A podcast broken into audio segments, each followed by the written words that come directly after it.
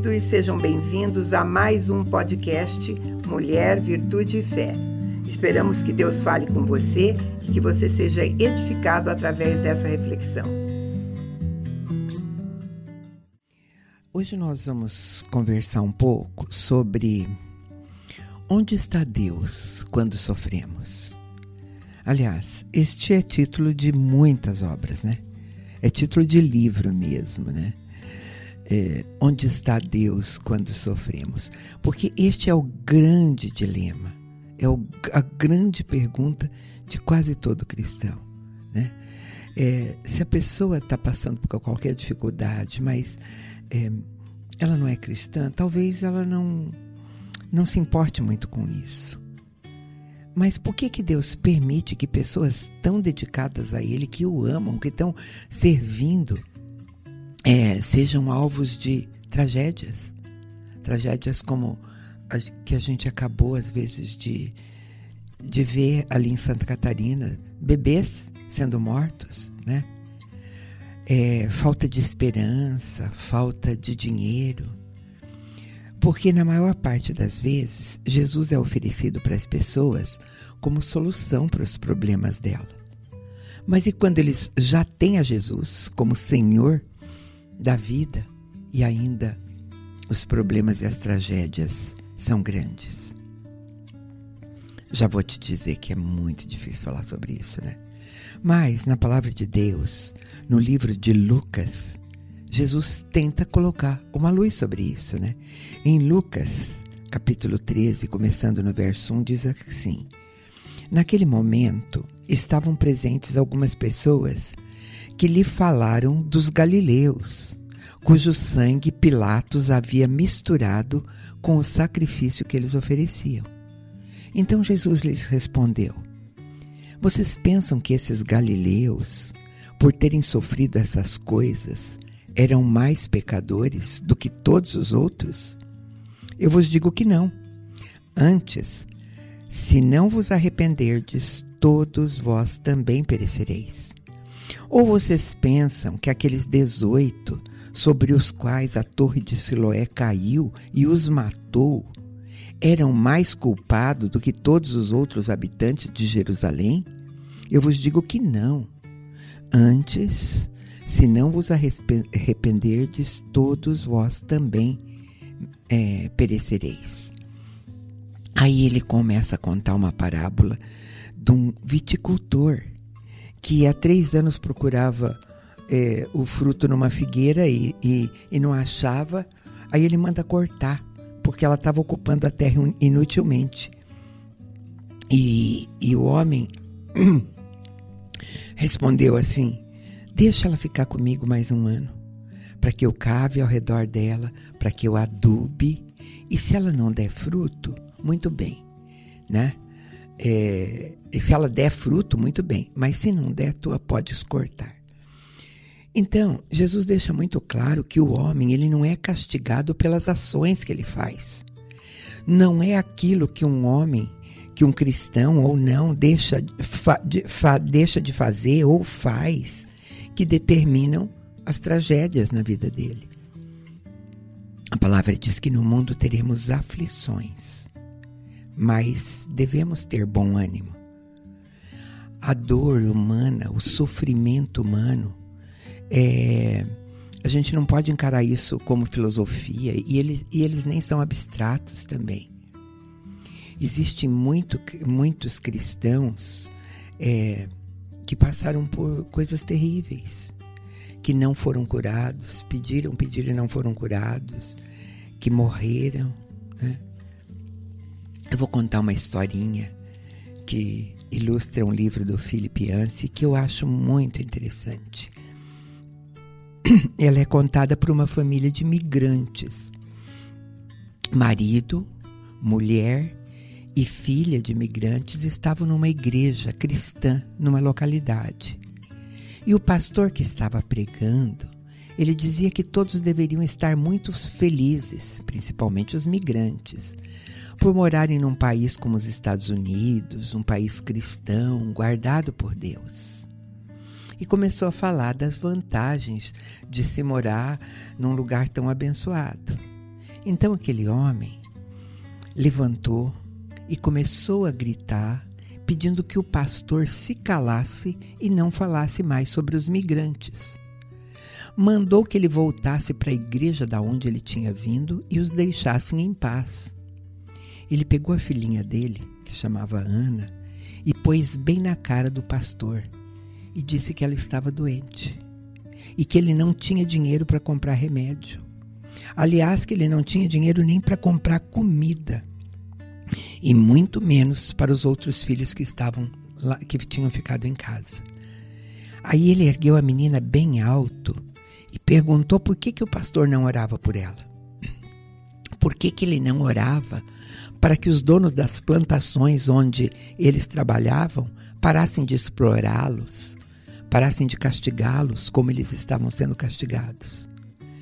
Continuou a gritar mais alto ainda que isso acontecia com todos os migrantes e começou a falar que Deus não estava se importando com isso, que Deus estava cuidando é do dono das fazendas.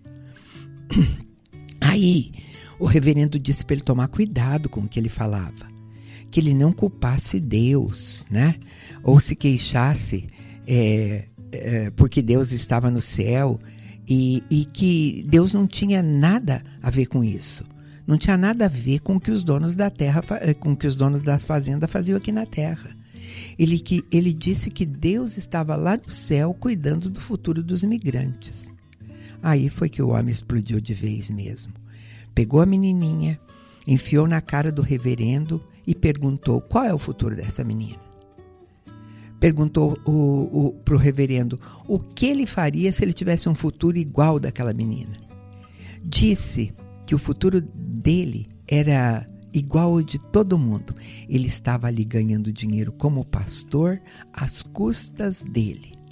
Ele levantou mais alto a menina, chegou com ela bem pertinho da cruz e falou para Deus que era melhor ele não mandar ministros para falar por ele, que era melhor que ele mesmo viesse ver as coisas por ele e não ter pregadores falando por ele.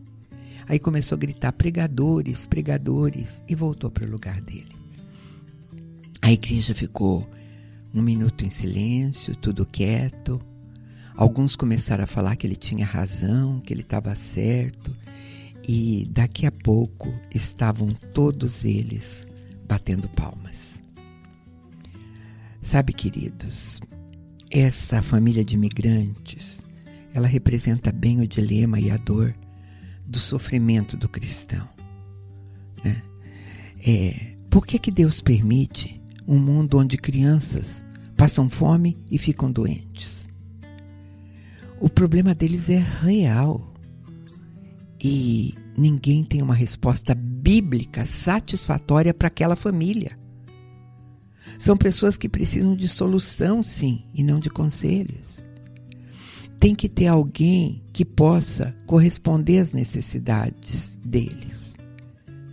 Aquele homem estava certo e em muitas coisas, mas ele estava errado e muito errado numa única coisa quando ele falou para Deus que Deus deveria vir ele mesmo para ver como era o mundo. E sabe por que, que ele estava errado? Porque Deus já veio. Ele já veio. Ele se tornou um humano como nós. Ele veio e teve esse mesmo corpo que nós temos. Ele veio igualzinho a nós os nervos deles não eram de um ser biônico, de um super-homem. Ele deixou toda a deidade dele no céu. Ele sentiu dor como a gente sente aqui. E esse fato tem que estar tá muito claro, sabe? Quando nós ficamos diante de medo, de, de desespero ou quando nós sofremos. A Bíblia vai dizer que ele conheceu todas as tentações que nós já tivemos que ele já se sentiu só, que ele se sentiu cansado, faminto, ele foi tentado pelo diabo, ele foi assediado por aproveitadores e foi perseguido por inimigos poderosos. Ele foi o único a planejar o seu nascimento. Ele trocou um corpo celestial por um corpo frágil, um corpo de carne, ossos e de sangue. Ele começou o ministério dele aqui na terra com, com o povo perguntando é, se podia vir alguma coisa boa de Nazaré. Como era ele? Isaías diz que ele não tinha aparência de formosura, que não havia nele beleza que nos agradasse. Vizinhos e a própria família o rejeitaram. Alguns amigos duvidaram da sanidade mental dele, né? Nenhum líder religioso da época acreditou facilmente nele, não, né? Ele era seguido por um grupo de pescadores e de camponeses. Ele curou a muitos, mas não curou a si próprio. Um rei? Um manto de púrpura coberto de sangue um rei, até os discípulos não queriam ser identificados com ele. Ele morreu na cruz.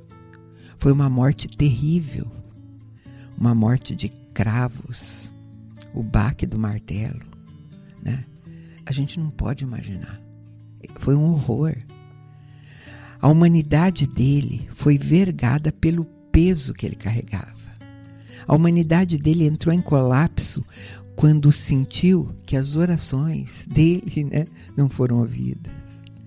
Por um momento ele foi abandonado por Deus e pelos homens. Ele gritou, a terra tremeu, pedras se despedaçaram, mortos voltaram, o sol se escondeu por três horas. O Criador do universo demonstrou a última qualidade humana que nenhum outro poderoso seria chamado a experimentar. Né? Coragem. A alma dele deve ter chegado ao ponto extremo. E queridos, a crucificação de Jesus, a morte dele, é a pedra angular da fé cristã. Não se pode seguir a Jesus sem defrontar com a morte dele. E muitos se perguntam: que consolo para o problema da dor e do sofrimento pode vir de uma religião baseada num acontecimento como a crucificação, né? Mas porque foi na cruz que o próprio Deus sucumbiu de dor. Mas é por isso mesmo que nós não estamos abandonados. Nem aquela família de imigrantes, nem Aninha, nem leprosos, ninguém. Porque ele já esteve entre nós e ele entende perfeitamente de dor. Ele morreu de dor. Ele se importa sim com o sofrimento do mundo. Quando alguém pergunta que bondade pode haver num Deus que permite o sofrimento de um filho, mais alto do que a pergunta vem a resposta: amor. Um Deus que amou o mundo de tal maneira que deu o seu próprio filho. Quando Jesus sujeitou-se à dor, ele dignificou a dor. De todas as formas de vida que ele podia ter escolhido, ele optou por uma vida de sofrimento. Sofrimento e dor não pode nunca significar que Deus se esqueceu de nós, que Deus nos deixou sozinhos. A gente precisa entender os textos da Bíblia, eles precisam ser bem entendidos. Pedro, no livro, na carta dele, 1 Pedro 2,21, diz assim para nós: Porque para isto foste chamado, porquanto também Cristo padeceu por vós, deixando-vos exemplos, para que sigais as suas pisadas. Timóteo diz para nós: sofre comigo como bom soldado de Cristo Jesus. Pedro ainda diz assim: Regozijai-vos por ser participantes das aflições de Cristo, para que também na revelação da sua glória vocês se eh, regozijem e exultem. 1 Pedro 5,9 diz: Ao qual resisti firmes na fé, sabendo que os mesmos sofrimentos estão se cumprindo entre os vossos irmãos pelo mundo.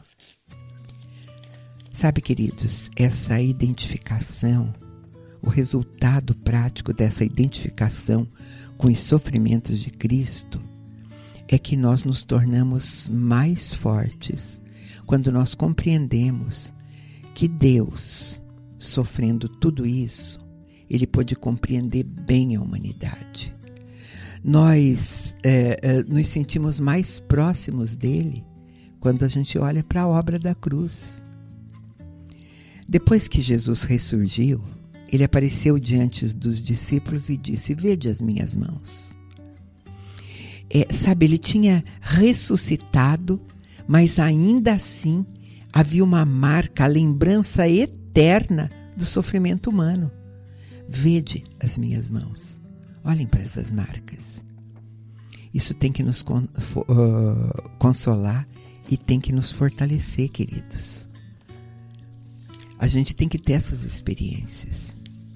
Isaías 53, começando no 3, diz assim: Era desprezado e rejeitado dos homens, homem de dores, experimentado nos sofrimentos. E como um de quem os homens escondiam o rosto, era desprezado e não fizemos dele caso algum. Verdadeiramente ele tomou sobre si as nossas enfermidades e carregou com as nossas dores. E nós o reputávamos por aflito, ferido de Deus e oprimido. Mas ele foi ferido por causa das nossas transgressões, esmagado por causa das nossas iniquidades. E o castigo que nos traz a paz estava sobre ele, e pelas suas pisaduras nós fomos sarados. Quando nós estamos sofrendo, nós reconhecemos rapidinho a soberania de Deus, né? A gente fica tão frágil, a gente olha para os propósitos eternos, a gente olha para a ciência, para todas as coisas e nos colocamos no nosso lugar. Deus é Deus. A nossa crença diz que Ele Poderia ter evitado tudo se ele quisesse, mas ele não fez. Sabe, quando eu, eu coloco em dúvida essas coisas, quando durante uma tragédia, durante uma dor, eu seguro essa dor só para mim, a minha alma vai ficar enferma. Eu não vou encontrar descanso para ela, né? É, eu preciso colocar outras coisas na minha mente. Se eu fixar as minhas dores só no meu sentimento, no momento, na dor e tudo, e não colocá-la na cruz, eu vou estar expondo Jesus para passar tudo aquilo de novo. É como ele, ele, se ele precisasse voltar e fazer tudo outra vez. E a palavra diz que o meu pecado, a minha iniquidade, já foi lançada sobre ele uma vez. A minha dor, a minha ansiedade, o meu sofrimento, né? Se eu seguro só isso para mim, eu não estou confiando, eu não estou. É, é, na verdade, eu estou me esquecendo das verdades de Deus. E algum propósito tem para esse sofrimento, sabe, queridos? Tem possibilidades que talvez a gente não entenda mas às vezes é no sofrimento que nós vamos enxergar outras possibilidades. Paulo, lá em 2 Coríntios, ele diz assim: Bendito seja o nosso Deus e Pai de Senhor Jesus Cristo, Pai das misericórdias e Deus de toda consolação, que nos consola em toda a nossa tribulação, para que também sejamos capazes de consolar os que passam por alguma tri tribulação por meio da consolação com que nós mesmos somos consolados por Deus. Pois assim como os sofrimentos de Cristo transbordam sobre nós, assim também a nossa consolação transborda por meio de Cristo. Isso é muito claro, né? Eu acho que essa é uma das coisas claras a respeito de sofrimento. Tem muita gente sofrendo, sim. Nós passamos por sofrimento. Mas ele diz que, como o sofrimento de Cristo transbordaram sobre nós, isso pode acontecer conosco, para que nós também sejamos capazes de consolar aqueles que passam por tribulação. Vamos ouvir um pouco de música e eu vou fechar essa conversa.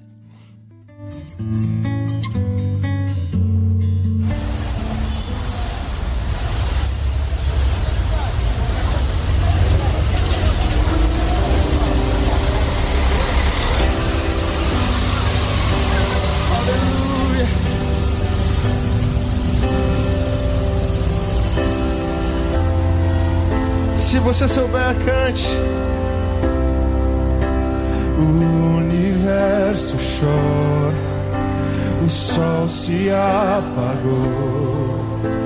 Ali estava morto o Salvador. Seu corpo lá na cruz, seu sangue derramou o peso do pecado ele levou.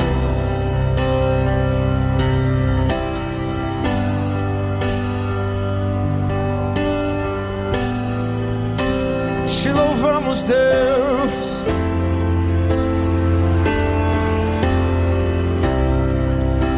Deus Pai o abandonou cessou seu respirar. Em trevas se encontrou o filho. A guerra começou, a morte ele enfrentou. Todo o poder das trevas vencido foi a terra, a terra estremeceu sepulcro se abriu, nada vencerá. Ó oh, morte, onde estás, o rei?